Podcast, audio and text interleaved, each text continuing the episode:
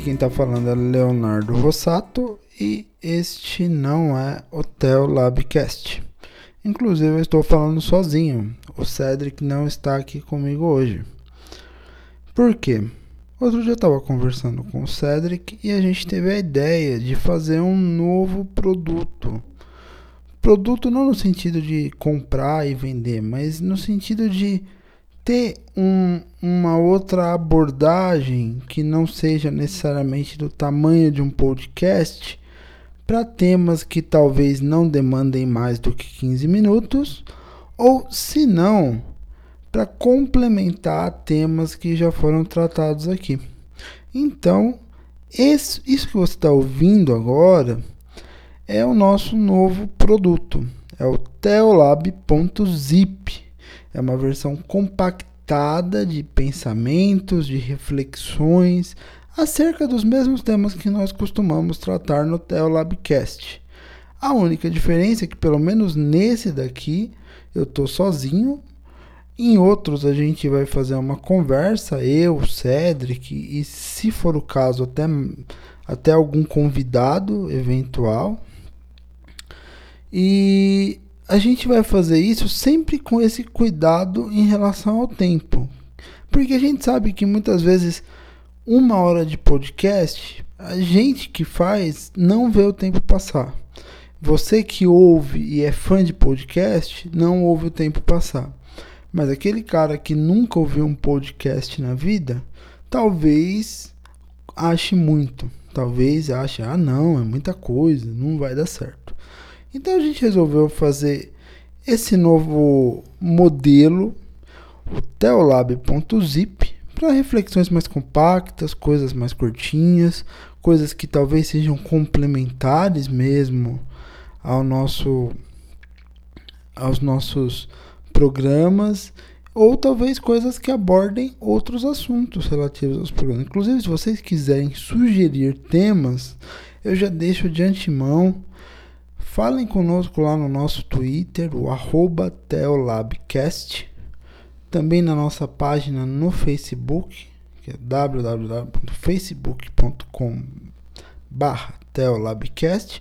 Ou se não, mandem um e-mail pra gente lá no teolabcast.gmail.com Vai ser um prazer conversar com vocês, vai ser um prazer responder, vai ser um prazer mandar abraço no programa vai ser um prazer. A gente sempre quer estar tá junto, a gente quer estar tá cultivando esse modo de vida relacional, essa coisa de estar tá sempre junto, essa coisa de estar tá ali um atendendo às necessidades do outro e no final todo mundo sai edificado, todo mundo sai feliz, todo mundo sai cheio de coisas legais. Eu tenho certeza absoluta que isso vai ser bom para todo mundo.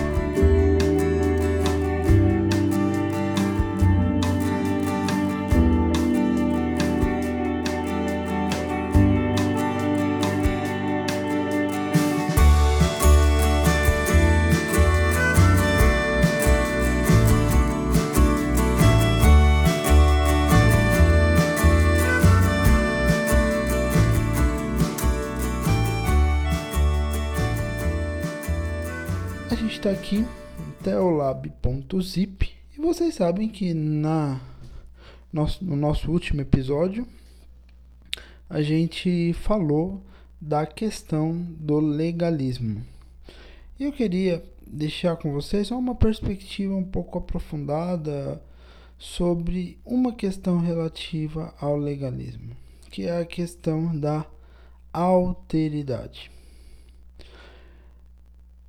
E se eventualmente a gente invertesse os papéis?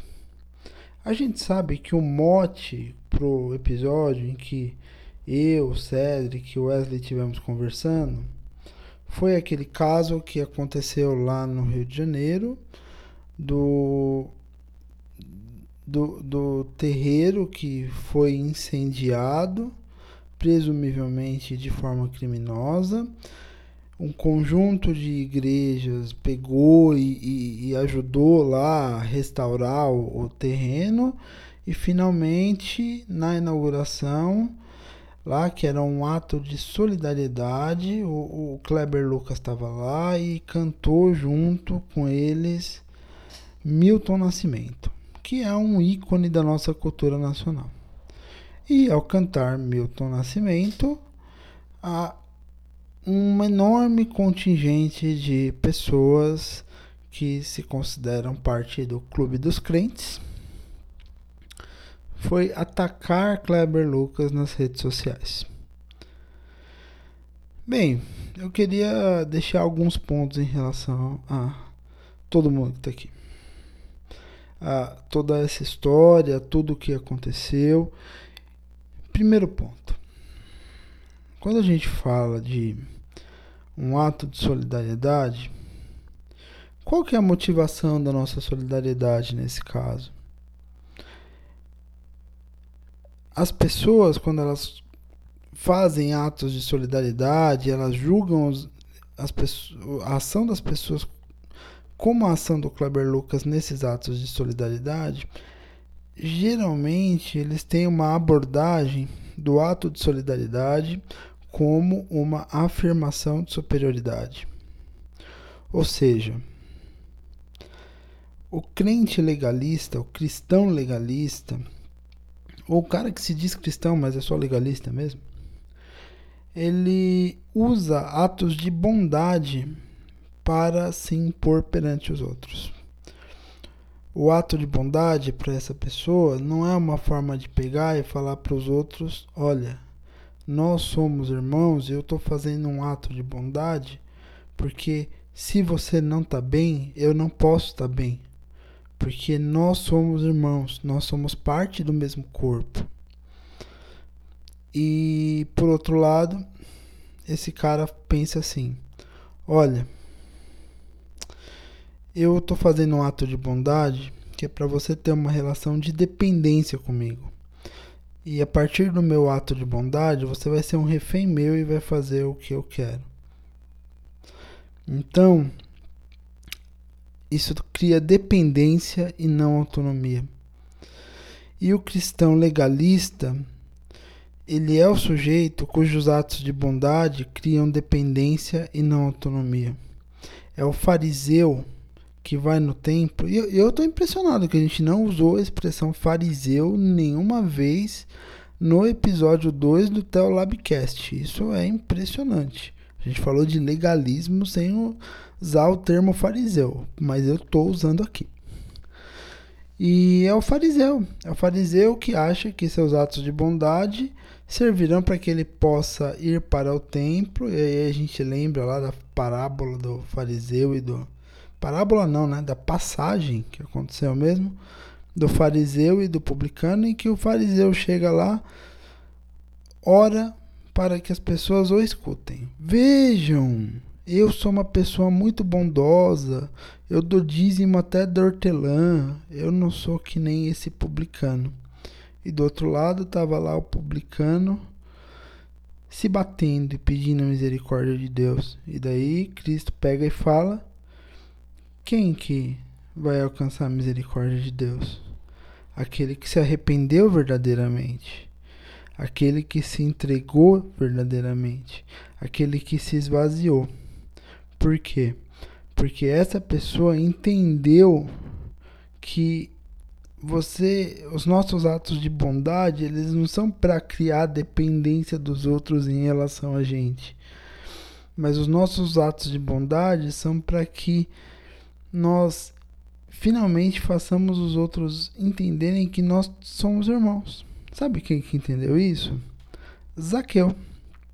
Quando Jesus foi à casa de Zaqueu, Zaqueu, de bom coração, começou a ter a falar: não, eu vou entregar metade dos meus bens para os pobres e se eu roubei alguém, eu vou devolver quatro vezes mais. Sabe por quê? Porque ao Jesus tratar Zaqueu como irmão, sem Zaqueu merecer, Zaqueu finalmente entendeu o que é o amor de Deus. E ao entender o amor de Deus, ele finalmente pôde se libertar e tratar os, as pessoas que o cercavam como irmãos também. É dessa libertação que a gente precisa. E é dessa libertação que a gente tem que falar quando a gente fala de legalismo. Quando a gente fala do Kleber Lucas cantando Milton Nascimento lá no terreiro. Ele não estava cantando Milton Nascimento porque ele aderiu a uma crença diferente.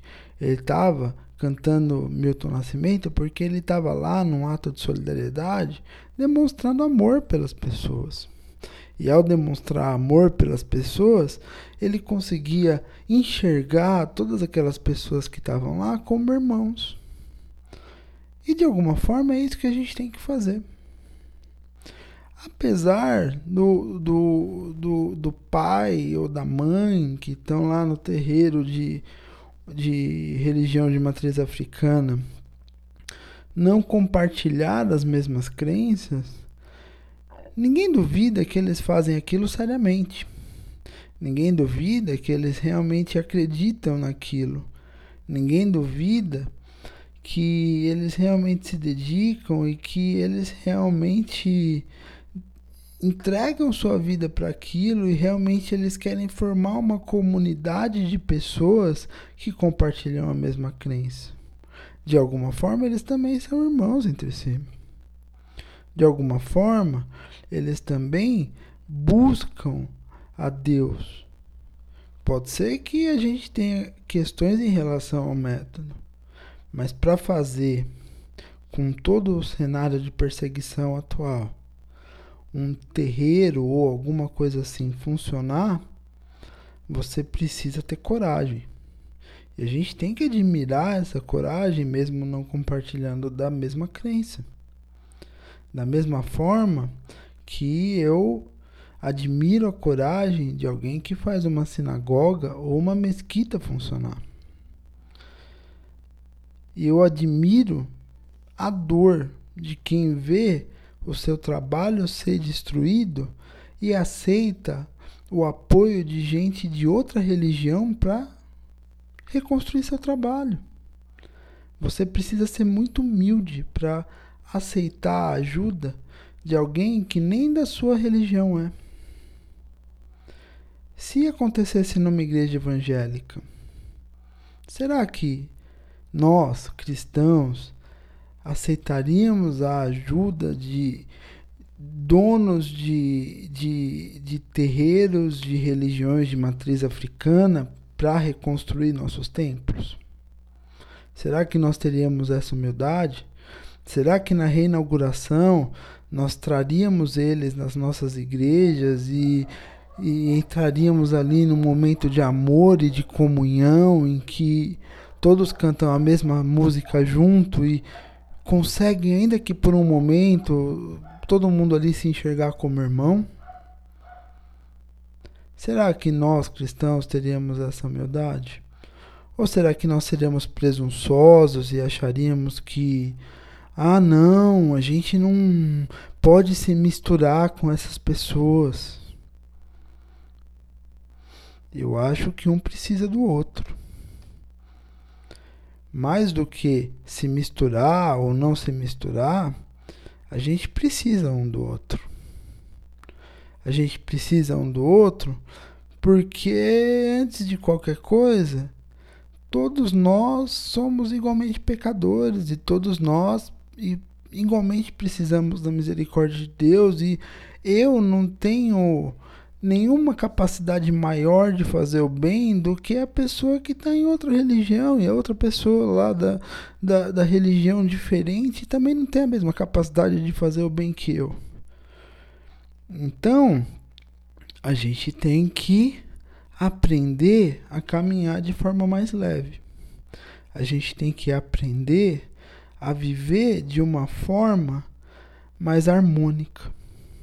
A gente tem que aprender a ir lá e se alegrar com o sujeito da outra religião, que sim, eu vou chamar de irmão também. E a gente tem que se entristecer quando o sujeito da outra religião sofre uma violência. É só assim que a gente vai mostrar na prática o amor de Deus para as pessoas. É só assim que a gente vai mostrar na prática como que Deus é nas atitudes cotidianas. E é essa mensagem do nosso primeiro teolab.zip, o nosso programa de mensagens curtas.